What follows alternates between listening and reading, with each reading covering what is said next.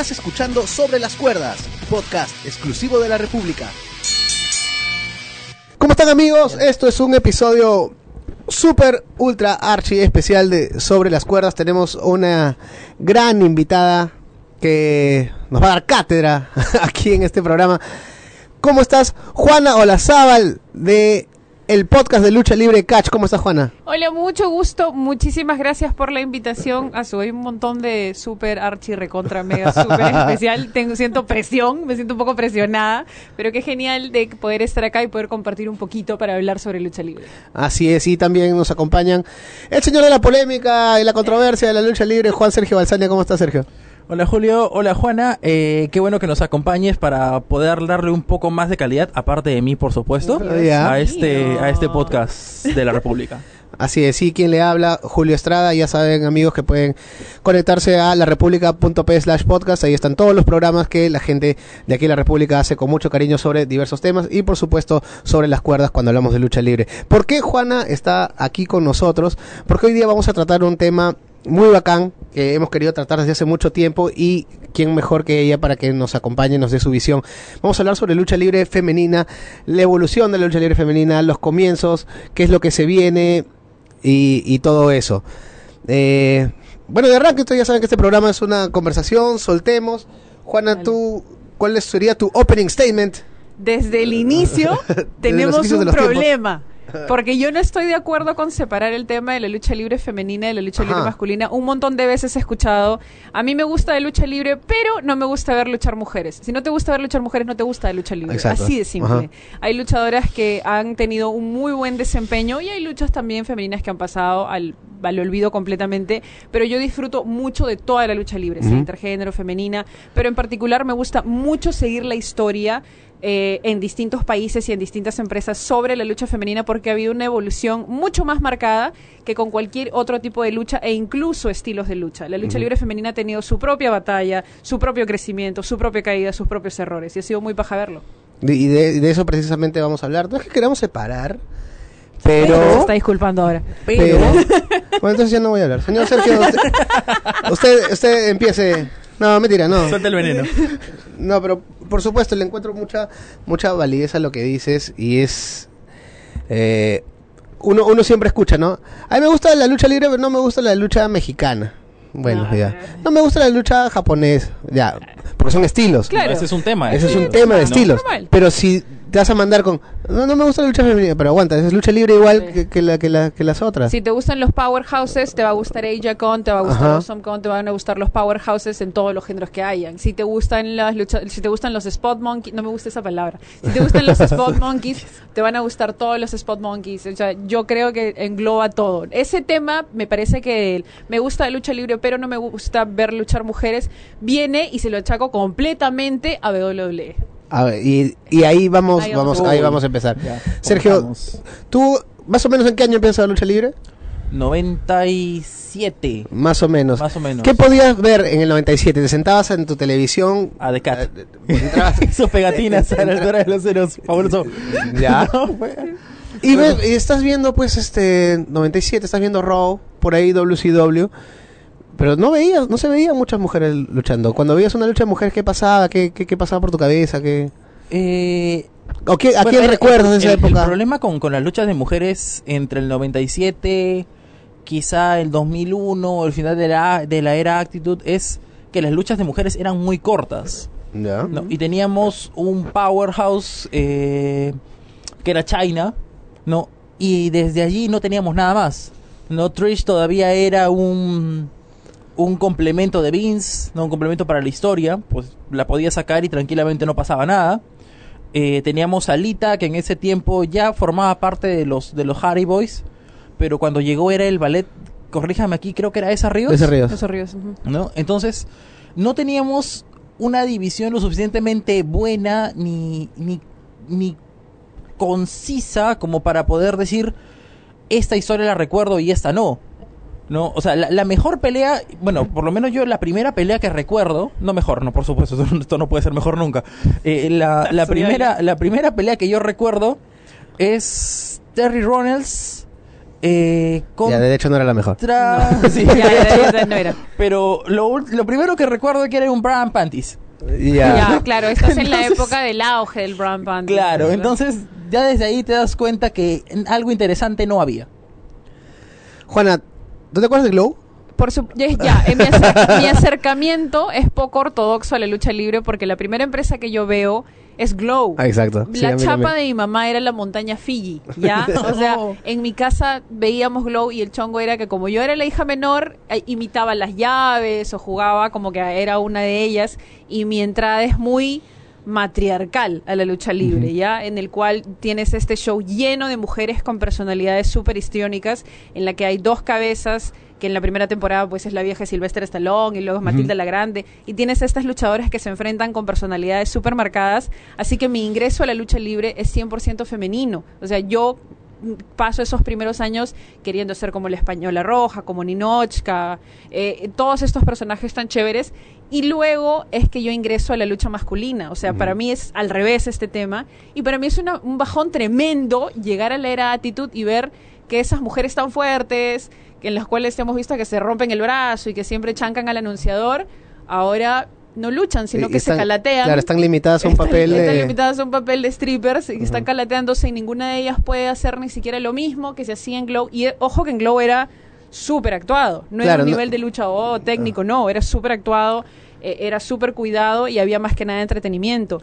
De hecho, de, de Glow muy pocos, yo recuerdo que llegaron, llegó a salir Ivory. Ivory, sí. Y de ahí no recuerdo otra más. Que la mayoría eran, eran atletas, nada más. Eran actrices, eran atletas. Y, aspirantes a actrices, modelo. Y eh, la hija de granjero, que, a quien todos recordamos. pero, ya, entonces metemos el salto hasta la era Titu, que es más o menos la misma época en que los tres comenzamos ya a ver lucha. Y eh, conocemos, hay un campeonato femenino. Sí, por supuesto. Que no lo veíamos rotar mucho, no lo veíamos defender mucho. ¿A, quién recuerdas tú como tu, como la primera campeona que viste? Alondra Blaze es el primer acercamiento que yo tengo a una figura campeona o potente de, de mujeres. Y hay una hay un patrón. Siempre por épocas, por años, por cada, cada cuatro o tres años tienes como que una persona dominante en el, en el mínimo roster de mujeres que más que nada está conformado por ballets. Tienes una Londra Blaze que resalta, tienes una Luna Vashon que resalta, tienes una China que resalta y el resto es como que mm, están alrededor, son ballets, son modelos, todavía no se está eh, planteando mucho eso, pero no habían muchas, muchas, este...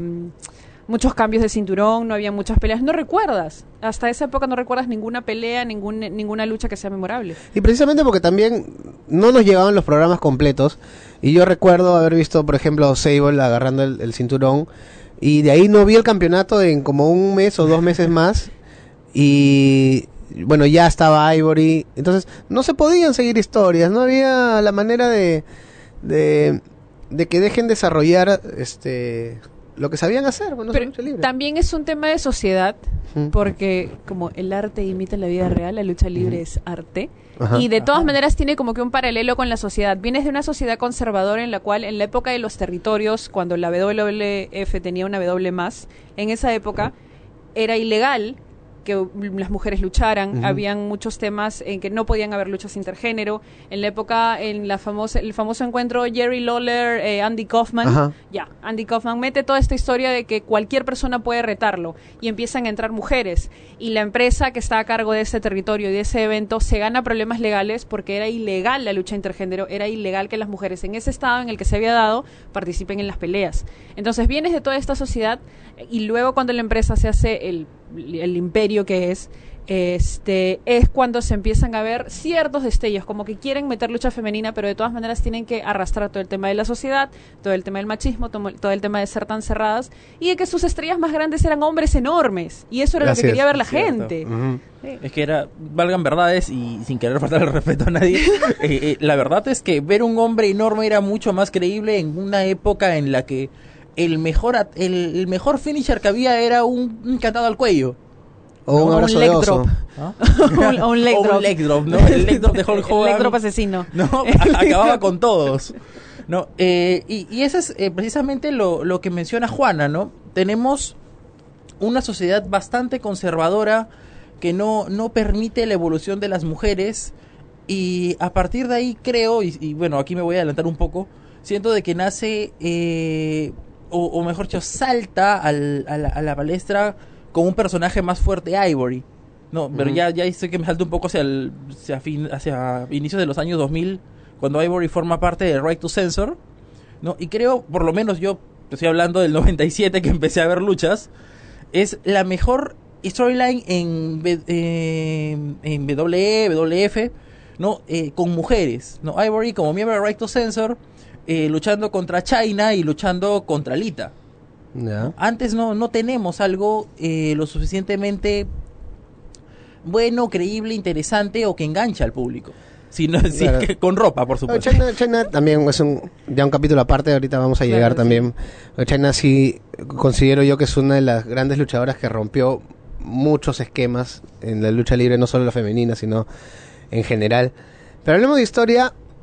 Y cuando hablamos de historia de lucha libre femenina, hay una figura que ya en los últimos años se ha convertido en controversial, pero que es básica para entender la lucha femenina, que es la fabulosa mula. Sí, eh, yo, por ejemplo, eh, eh, me gusta mucho seguir la historia, buscar bastante en el tema de la historia. Y Mula era una de las cuales tú hayas visto por ahí en Reddit ciertas historias, ciertos comentarios, ciertos como que chismes oscuros, pero nunca se había confirmado nada y resulta que en realidad, y hay un, este documental del que estábamos hablando en, Vice, que en realidad era un personaje que tenía un montón de temas atrás, con el tema de prácticamente, ¿cómo decirlo de una manera? Proxenetismo. ¿Cómo? Perdón, perdón. Proxenetismo. Claro, de una manera tranquila, claro. Con, libertad, es un medio independiente. Ah, ya, perfecto. que, o sea, prácticamente vendía o ofrecía o alquilaba a las chicas que ella entrenaba y un montón de cosas más con el tema relacionado a drogas. Y tenemos esta persona que ahora, años, por el tema de que no había acceso a la información, no había manera de que la grabaran ni nada por el estilo, la tienes como que elevada a un nivel de leyenda, al mismo nivel de leyenda que los hombres grandazos de su época. O sea, leyenda a nivel, o sea, tú, tiene su, su, tuvo su torneo, y las otras personas que tienen su torneo, o sea, son leyendas, son grandes. André el Gigante, por ejemplo, que tiene su torneo. Y luego tienes todas estas historias que se le vienen encima. Y te das cuenta de que, ok, Mula quizás podría pasar por alto en el tema de la historia de las mujeres. Sí, ¿no? Es una figura que en estos años se ha convertido en controversial, pero, pero antes de eso era como que no podíamos hablar de lucha femenina sin mencionar a, la fabulosa Mula. Y empezó como ballet, precisamente. No me acuerdo el nombre del luchador, pero era una especie de un hombre salvaje y ella salía pues como una especie de Jane. Dios. Y de ahí comenzó pues este a... Fue campeona durante años, de años, de años. Y para la gente que no, no reconoce mucho esa historia, pueden entrar en el mismo YouTube, está ya el documental de Vice, ¿cómo se llama? Behind the... Dark, dark, Side of the Ring. Y el capítulo de, la fabulosa mula, incluso donde hay ex luchadoras, eh, o luchadoras, porque no hay ex luchadoras ni ex luchadores. Siempre son luchadores. Una vez luchador, siempre Una lágrima corre por su mejilla en este momento. Qué hermoso. A la gata le gusta esto. que eh, habían pasado por eso y, y, lo comentan y por fin y por fin lo hablan. la, la, polémica saltó hace unos años cuando en WrestleMania ya teníamos el Andre the Giant Battle Royale Memorial. Entonces quisieron hacer el fabulosa mula Memorial hubo tanta controversia que al final lo dejaron como Woman's Battle Royale. Que al final, bueno. ¿Está en el Salón de la Fama, Mula? Creo que sí, ¿no? Sí, está en el Salón de la Fama, pero me imagino que son unos personajes que no mencionan tanto. Eh, eh, lo que pasa es que la, eh, la inducción de la fabulosa Mula fue cuando aún no se confirmaban estos rumores y el documental aún no, no había visto la luz. Sí, es cierto. si, si, si, en estos momentos alguien siquiera les recordara a la opinión pública o a quien sea eh, hey, Mula está en el Salón de la Fama Arde Troya. Pero no quiero iniciar una polémica feminista. Pero, pero, pero, este, Hogan sigue apareciendo. Y este, Jimmy Snuka Jimmy sigue Donald Trump sigue allí como alumni.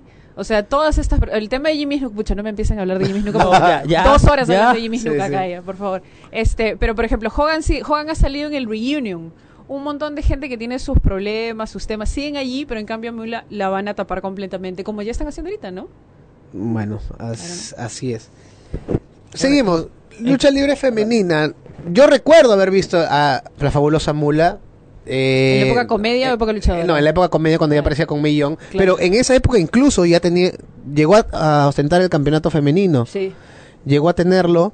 Eh, el hardcore también, creo. No estoy seguro. no fue Millón. No estoy seguro.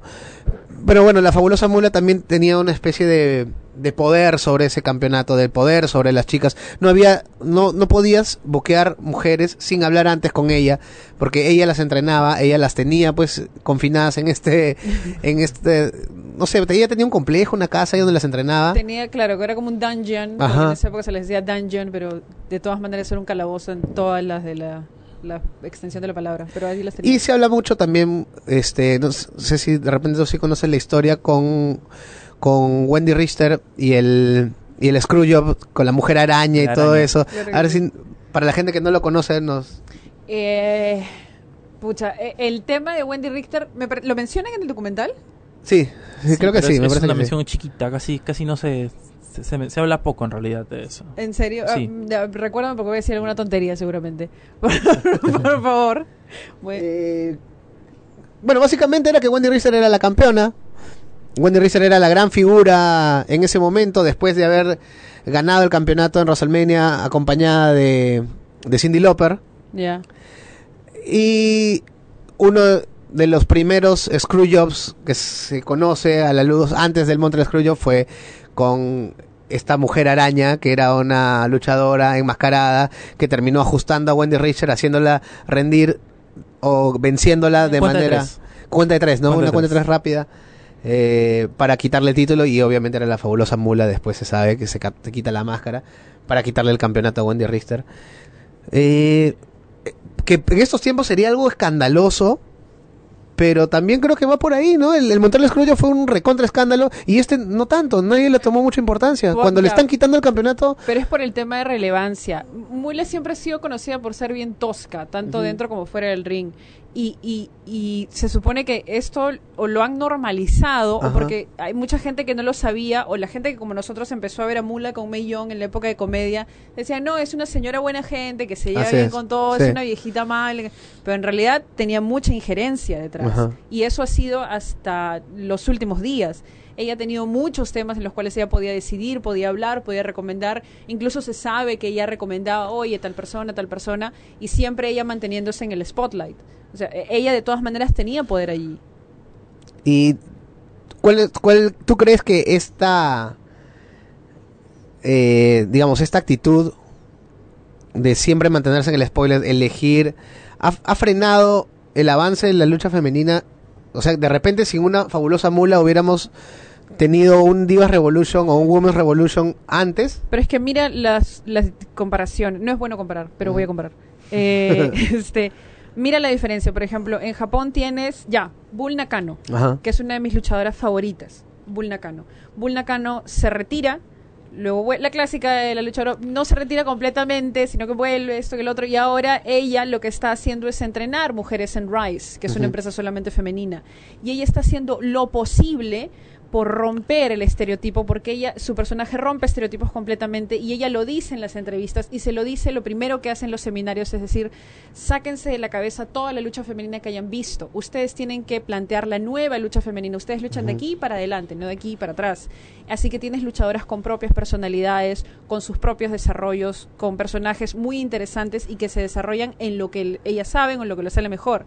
Sin embargo, ¿qué tenías con Mula? Tenías el hecho de que ella quería estar siempre al frente, quería siempre estar en alguna historia y las historias más raras y descabelladas que hemos visto. Así que no había un avance porque no tenías un referente. en, por ejemplo, ¿qué tenemos ahora con el desarrollo? Tienes un Triple H que empuja NXT porque él ha estado allí. Él ha sido alguien que ha querido crecer, así que sabe lo que es estar pasando.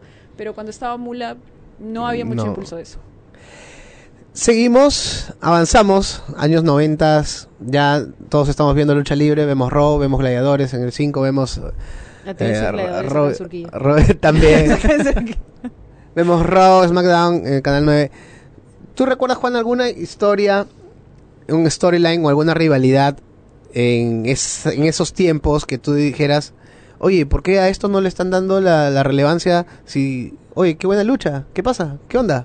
¿Qué fue? Dentro de este mix que hubo del brand panties de modelos que salían en Playboy, porque era prácticamente un requisito salir en Playboy para ser diva. De hecho, el, el push más grande de esas épocas era salir en Playboy. O sea, salías en Playboy, ya tenías tiempo de televisión. Ya, era salían. Es claro, ya empezabas, hacían la develación de la, de la, portada, ahí y te daban historias y, y, tal. Ese push de Playboy dejaba medio que afuera a luchadoras que tú querías ver, o al menos yo quería ver. Por ejemplo, quería ver más de jazz, quería ver más Victoria, quería ver...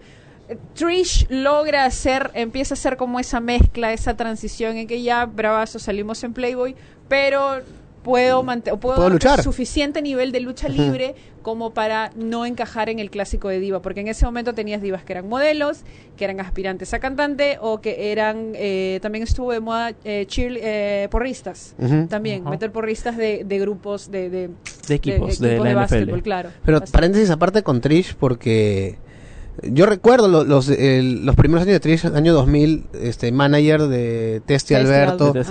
Eh, tuvo algunas participaciones en el ring. Eh, hasta Stephanie lucía mejor que ella en el ring. y termina siendo Hall of Famer con 7 o 8 campeonatos mundiales, dando buenas luchas, buenos espectáculos. El tema del desarrollo también tiene que ver. Las mujeres entran a, temas de lucha libre en esa época no por ser luchadoras, o sea, no tienes una un grupo de luchadoras muy nutrido que digan, ya, mi sueño es ser luchadora, yo voy a entrenar esto que el otro, sino que entraron por razones fortuitas, porque son modelos, porque se estaban levantando a alguien en el rostro, lo que tú quieras, y de ahí viene el crecimiento y que lo has visto recientemente, por ejemplo, eh, tienes luchadoras que han entrado más o menos que en cero y luego han ido cuajándose y Trish es una muestra de eso, de todas maneras. Una, tú tienes, bueno, tú ya nos comentabas lo, de lo de Ivory, lo que te gustaba. Eh, a mí me gustó mucho cuando yo cuando, yo comencé ya a, ver lucha libre, fan fan de DX, y yo veía a China que era como la especie de enforcer del, del grupo, porque no luchaba mucho, estaba ahí afuera, siempre apoyando a Shawn Michaels Triple H y después con los que se fueron eh, metiendo. Hay un ángulo que es este, se puede decir polémico porque alguna gente piensa que más bien afectó esta esta onda de crecimiento de las mujeres o crecimiento feminista y, hay otras personas que piensan que lo favoreció, que es el ángulo entre China y Jeff Jarrett. Oh. Jeff Jarrett comienza cuando termina con este personaje de ser el cantante de Contra y todo, él sale con Debra y comienza a lanzar mensajes misóginos y de de contra las mujeres, ¿no? Y empieza este ángulo con China, en el cual él le comienza a decir, oye, tú no deberías estar acá, deberías estar en la cocina, y qué tal, y qué tal, y qué tal. Y se mandan dos luchas, que la más recordada es obviamente la lucha de... ¿Cómo se llama? Uno donde utilizan, en lugar de armas, utilizan utensilios de cocina. No me acuerdo cómo le llamaron. no, no recuerdo yo. Pero prefiero olvidarlo. pero vamos, China gana esta lucha, le quita el título intercontinental, gana su primer campeonato intercontinental si no me equivoco, y fue como, bueno, algunos lo tomaron como que, oye, ¿qué, qué pasa acá? Y otros lo tomaron como que bien, vamos para adelante. El ingreso de China tenía que ser de una manera en la cual rompa con estereotipos, porque China es la primera luchadora que tú ves y te llama la atención automáticamente, sea que veas lucha libre, sea que no veas lucha libre, seas fan de quien sea. China está al lado del ring y te, te jalaba el ojo porque decías, ¿quién es? O sea, y, y, y a ese, ese ingreso, a mí, por ejemplo, me pareció paja, a mí me gustó sé, sé que hay un montón de gente que no le gusta por el tema de la ridiculez de cambiar las armas por utensilios de cocina y eso, pero a mí me pareció ideal por toda la historia que venía con Jeff Jarrett. Sí, a mí también, a mí también me gustó porque es como que, este, vamos, one on one. Está, tienes al, el héroe, el villano, el villano se burla del héroe y al final ganan los buenos. Está bien armado. Con el mensaje, Salvo que ya, si tú ves a lo que pasaba adentro de la empresa, Vince tomó esto como una despedida este para humillante a Jeff Jarrett cuando no, no debía ser, pues es parte de una historia que hizo tal vez que China crezca y fue el Hall of Famer que o la Hall of Famer que es ahora. Tarde, ah. Tarde. Tarde la inducción y después de un montón de problemas eh, la inducción de China incluso se hace de manera grupal. Yo no estoy de acuerdo con que a China se le haya inducido de manera grupal cuando en realidad a ella se le trató muy mal dentro de la empresa porque era el inside joke. O sea, e-, era el chiste, como que ¿con quién va a luchar? ¿Con China?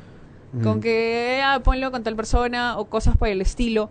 Eh, y se le trata muy mal y al final de todos los problemas ella fallece en, un estado lamentable, prácticamente se vuelve el paria de la empresa, porque la única persona que tiene cerca es Mick Foley incluso.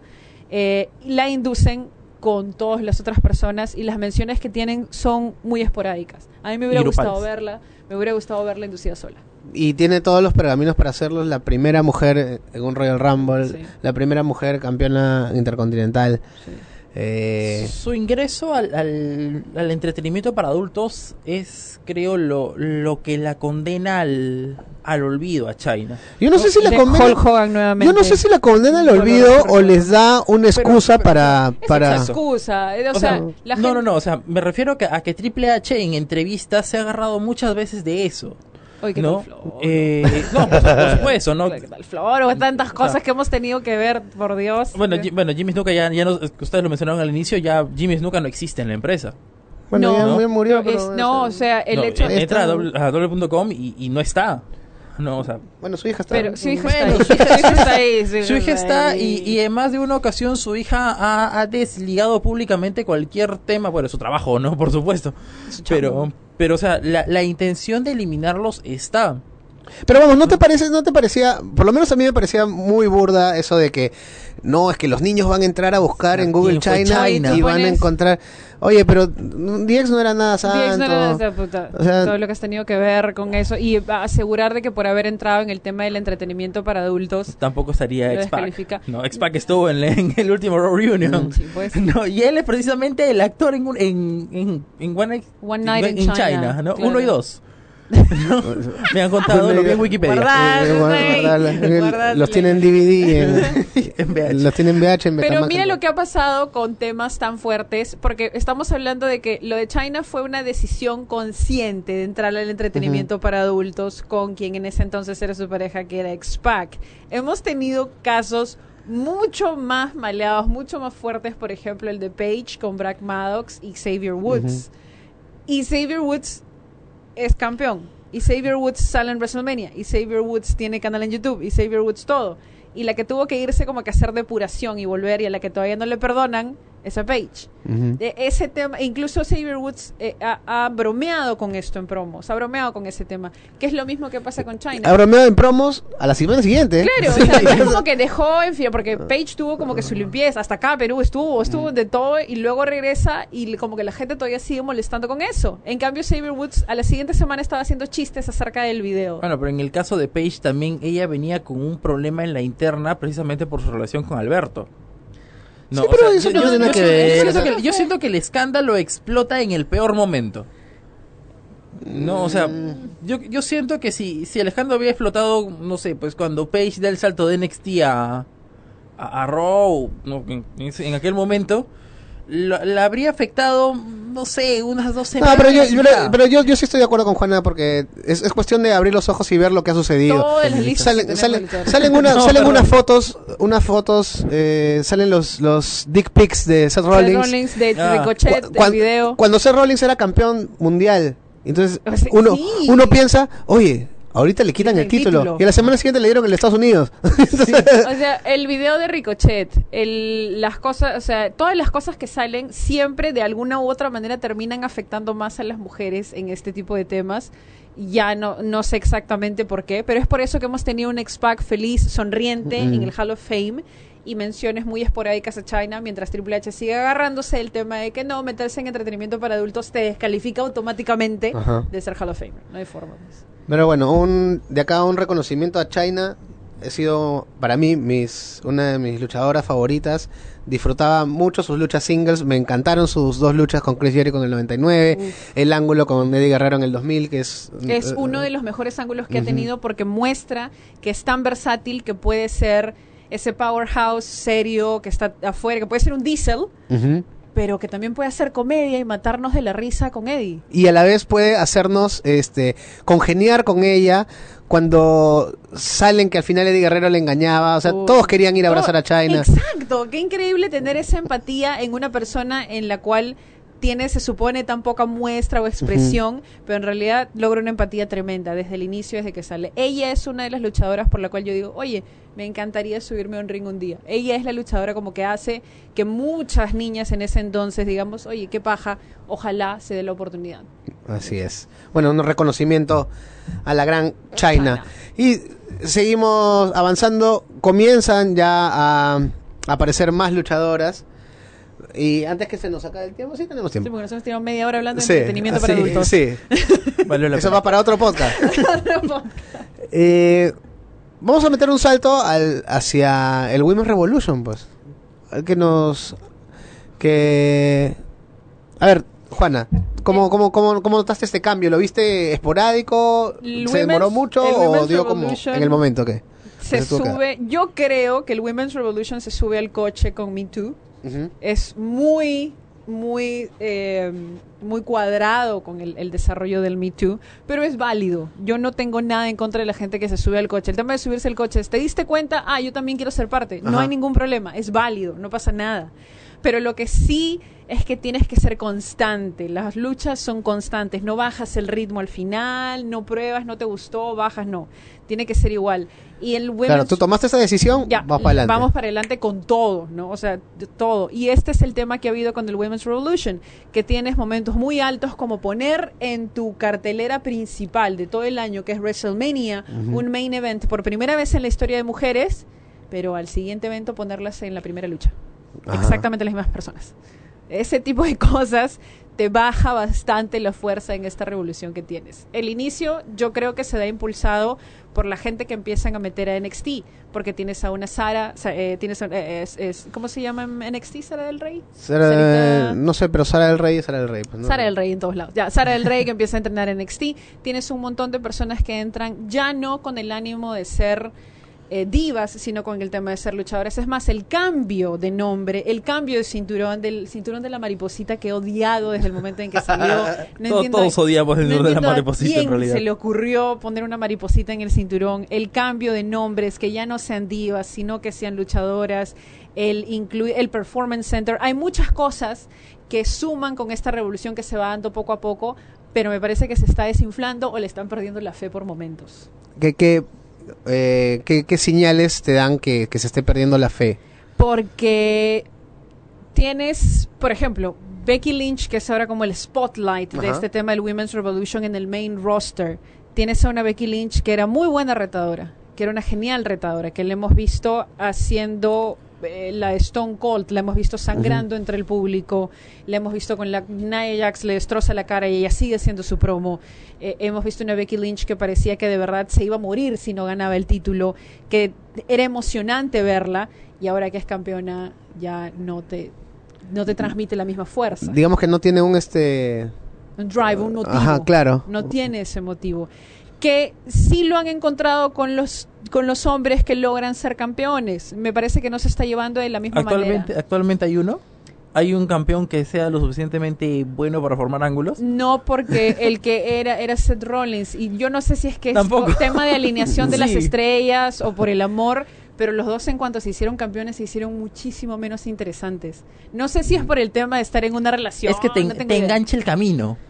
No, y una vez que, pasa esto, no tienes un, villano, un, heel, una contraparte lo suficientemente buena, creíble, interesante, capaz de, mantenerte aún enganchado. Stone Cold, como lo mencionabas hace un, momento, eh, fue interesante verlo llegar a desde lo más bajo a no sé pues no cuando, quedó inconsciente contra Bret Hart después eh, luchando todas las semanas contra Vince siendo campeón entonces tú tenías un rival bueno, un rival interesante, que te podía dar una buena storyline, eh, incluso cuando el, protagonista era campeón. En el caso de Becky Lynch, su mayor rival, ¿quién ha sido? No, Ronda, por eso fue. Charlotte. Ronda se fue. Lacey Evans, ¿no? exacto, no, hay Pero, mira, tomando, tomando eso que dices, Stone Cold entra a Stone Cold, y, hacemos la comparación porque justo tú lo comparabas, porque es parecido a lo que hacían Sí, sí, sí, intentó hacer, de hecho. Y Stone Cold entra a mecharse con Bret Hart, que ya era, digamos, una, este, una estrella ya establecida, consolidada, a ganarle en WrestleMania a Shawn Michaels. Pero estas chicas están comenzando la revolución femenina. Entonces, de repente, eso nos da pie a que lo que suceda en el futuro sea mejor. O sí podamos ver lo que vimos con Stone Cold, pero con las que vienen después. O sea, me imagino, voy, Charlotte y...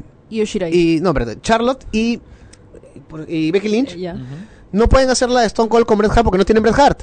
Pero ellas pueden ser el Bret Hart de Io Shirai, como dices tú, de Ember Moon, de Bianca Belair, me encanta Bianca Belair. y de, de las que vengan. La misma Rhea Ripley. Me encanta Rhea Ripley. ya, yo estoy perdidamente enamorada de Rhea Ripley y no veo el momento en el cual ella ingrese a un roster femenino. Es increíble que en un punto NXT a nivel de mujeres es mucho más interesante que el main roster. Teniendo menos, menos, menos estrellas. Exacto, teniendo la mitad, menos, sí, por ahí. Eh, y, pero ahora también está ese temor, ese temor que tienes de mi luchador, el luchador que me gustaba está en NXT cuando suba el main roster ya no lo voy a ver tanto, ya no va a luchar tanto, como lo que ha pasado con un montón de luchadores. Alistair Black ha tenido que esperar oh. dos, tres meses para tener una lucha con Cesaro y la lucha fue cortísima y se me hizo súper corta. Tienes a Kairi Sane, a Io Shirai que han subido, están en SmackDown y ¿qué están haciendo? Tienes una Ember Moon que acaba de subir, ¿qué están haciendo? Porque justamente... yo, tengo, yo tengo fe en Ember Moon. Porque justamente lo que mencionas, no hay alguien que pueda hacerlo interesante. O sea, puedes tener una muy buena luchadora, una genial luchadora, pero ¿qué, qué, hace? Y tal vez por eso es que en SummerSlam vamos a ver a Trish Stratus contra Charlotte. ¿Cuál es tu opinión, Juana, sobre esta No estoy, yo creo, me gusta la nostalgia, soy una persona mm, que no tiene nada en contra del tema de la nostalgia, pero si tienes un roster tan bueno, si tienes un roster que podrías desarrollar bastante, ¿por qué traer a alguien que ya está virtualmente retirada, que está en el Hall of Fame? ¿Por qué no darle oportunidad a la, me pongo en modo Kevin Owens, pero ¿por qué no darle oportunidad a todo ese locker room de mujeres que está allí sentado esperando una oportunidad? Pero hay que ver también cómo van a seguir armando SummerSlam, ¿no? Porque tenemos, a ver, tenemos, tenemos dos historias en Raw y SmackDown, dos luchas titulares que se han, se han llevado de manera parecida. Porque Becky Lynch no tenía un ángulo con Natalia. No. Y Natalia gana la oportunidad y es como que me da la impresión de que no hay tanta historia ahí, sino es luchadora contra luchadora. Y en SmackDown pasó lo mismo, porque Bailey le dieron la oportunidad de elegir y eligió a Ember Moon. Entonces, luchadora contra luchadora. Vamos a ver luchas acá. Y tenemos, bueno, la historia de Charlotte con Trish. Y por ahí no sé si. Es un paso de antorcha en realidad, eso. Es que es para hacer un paso de antorcha. Proyecte, aseguro, así, me, me le estoy jugando completamente. Eh, no sé, pues es en este inicio de agosto remarque mis palabras. Dios mío. Al final de la lucha, este por favor, créeme, transmitan en vivo. Al final de la lucha va a haber un abrazo. ¿No? Charlotte y, Charlotte, y Trish. Eh, probablemente gane. Bueno, la victoria se la va a llevar Charlotte. Eh, y Trish va a reconocerla como su sucesora, por así decirlo. ¿No? Bueno, vamos a, vamos a apuntar las palabras del señor Juan Sergio Balsani. Así es. Pongan retos, los ya ya los apunté. De repente hay un abrazo y después un golpe bajo a, los Shawn Michaels y Chris Jericho. Hermoso. Pero, pero ya, pues eh, es, es historia. Eh, hablemos de Lita. Lita ha pasado. Eh, Lita tiene una historia complicada en WWE. Y creo que es una de las luchadoras que más ha sufrido en, en, un, en un roster. ¿Qué pasa? Lita debuta como eh, acompañante de Cerrillos, ya tenía entrenamiento en, México. Eh, comienza a acompañar a los Hardy Boys y comienza a hacerse un nombre por ella misma, incluso en algunos momentos siendo, en mi opinión, más importante que los mismos Hardy Boys. Sí, claro que sí. Eh, ¿qué, recuerdos tienes de Lita antes que empecemos a hablar de la, la etapa oscura de su carrera? Quería justamente mencionar eso, en ese momento en el cual las historias de los Hardy Boys involucran a Lita o se tratan de algo referente a Lita, es Lita la que llama más la atención, es Lita la que termina siendo más relevante. Eh, a mí me gusta mucho, me vacila bastante. No, por ejemplo, yo no recuerdo la época de ballet de Lita, no era tan, tan importante. Cuando finalmente la dejan fundirse y encontrar su propia persona y estar cómoda con el tema de los Hardy Boys, es cuando ella puede hacer más cosas. Y somos testigos de, oye, sí, es, luchadora. ¿no? ¿Qué, te, pareció cuando ya Alita ya tenía dos, tres campeonatos mundiales? Eh, cuando comienzan a utilizar cosas de la vida privada de Lita, su relación con Matt, el, supuesto engaño, porque yo no sé, ya con cosas internas de luchadores que con Edge y esa fea despedida que tuvo en Unforgiven en 2006. Ah, con Crime Time creo, ¿no? Mm. WWE tiene una, eh, creo que Vince tiene una obsesión con el tema de utilizar las cosas personales.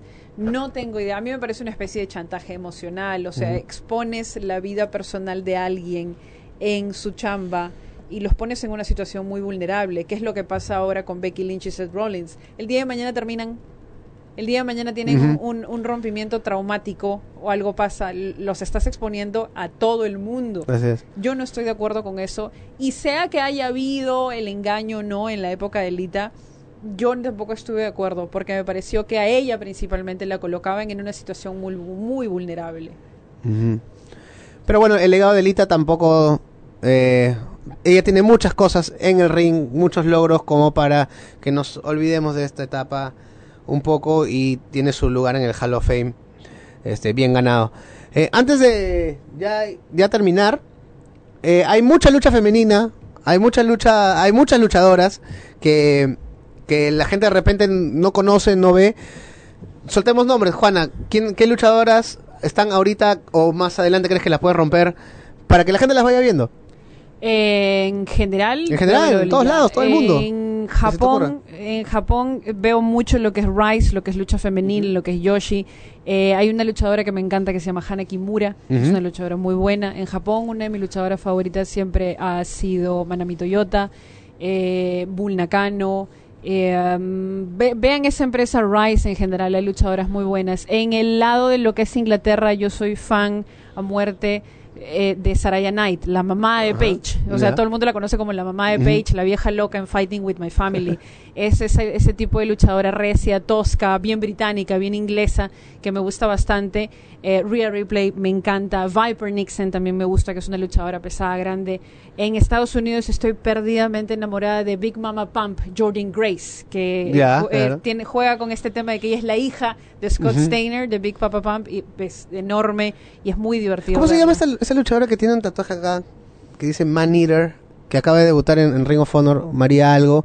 Chequenla porque es, yo creo que es una futura powerhouse que la puede romper. No me acuerdo ahorita su nombre, búsquenla. eh, en, en, AEW, ¿hay alguien que, que, te, que te llame la atención? Eh, en, bueno, en AEW hemos visto el regreso de, de Awesome Kong. Ah, claro que sí, pero Awesome Kong está regresando a medias. Awesome Kong era una de mis luchadoras favoritas de Shimmer.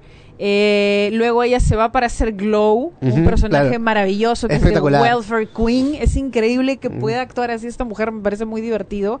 Y luego regresa como que a medias porque ella se va de WWE de una manera muy triste. También, Ella tiene su ingreso a WWE de manera súper dominante. Yo estaba esperando que matara las dos velas y ella lamentablemente tiene un miscarriage, tiene un aborto espontáneo y tiene que retirarse de una manera muy traumática. Y es cuando Glow la salva, por así decirlo, y ahora ella está tranquila como para regresar. La han anunciado en AEW. Eh, no sé, ¿quién más? Este, em, me gustaría mucho ver desarrollarse bastante lo que es el roster de NXT. También, También bastante. Y bueno, en la historia de la lucha libre se nos han quedado muchas luchadoras. Luchadoras eh, entren, también. Entren a YouTube, busquen, eh, vean luchas de distintas épocas, distintas empresas, lo que siempre recomendamos. Eh, Gail King me encantaba. Oh. Me gusta, me gustó que, ¿tú recuerdas que TNA hace una especie de revolución femenina antes de WWE. Las knockouts. El nivel de las knockouts llega a ser mucho, mucho, muy, muy, muy superior al nivel que estaba, porque en esa época todavía eran divas. Tenías knockouts tenías a Gail Kim, tenías Gail un Kim, Con, Taylor Wilde, Las Beautiful People. De hecho, era la, la, más experimentada en todo el, el roster de TNA. Así es. Juana, te agradecemos enormemente. La hemos pasado, como siempre, contigo el tiempo se ha ido volando. Y tus últimas palabras para los fans de Sobre las Cuerdas. Muchísimas gracias por invitarme. Ojalá que no sea la última vez. Me pueden encontrar en redes sociales como arroba Juana Sin Memoria. También me pueden encontrar en el programa de Lucha Libre Catch. Recuerden, la lucha libre se consume mejor entre amigos. Lleven a sus amigos a ver lucha libre, apoyen a sus luchadores locales, vayan a ver lucha libre en vivo. Así es. Gracias, Sergio. Gracias. Nos encontramos la próxima semana. Así es. Gracias, muchachos. Chao, chao. Acabas de escuchar Sobre las Cuerdas podcast exclusivo de la República.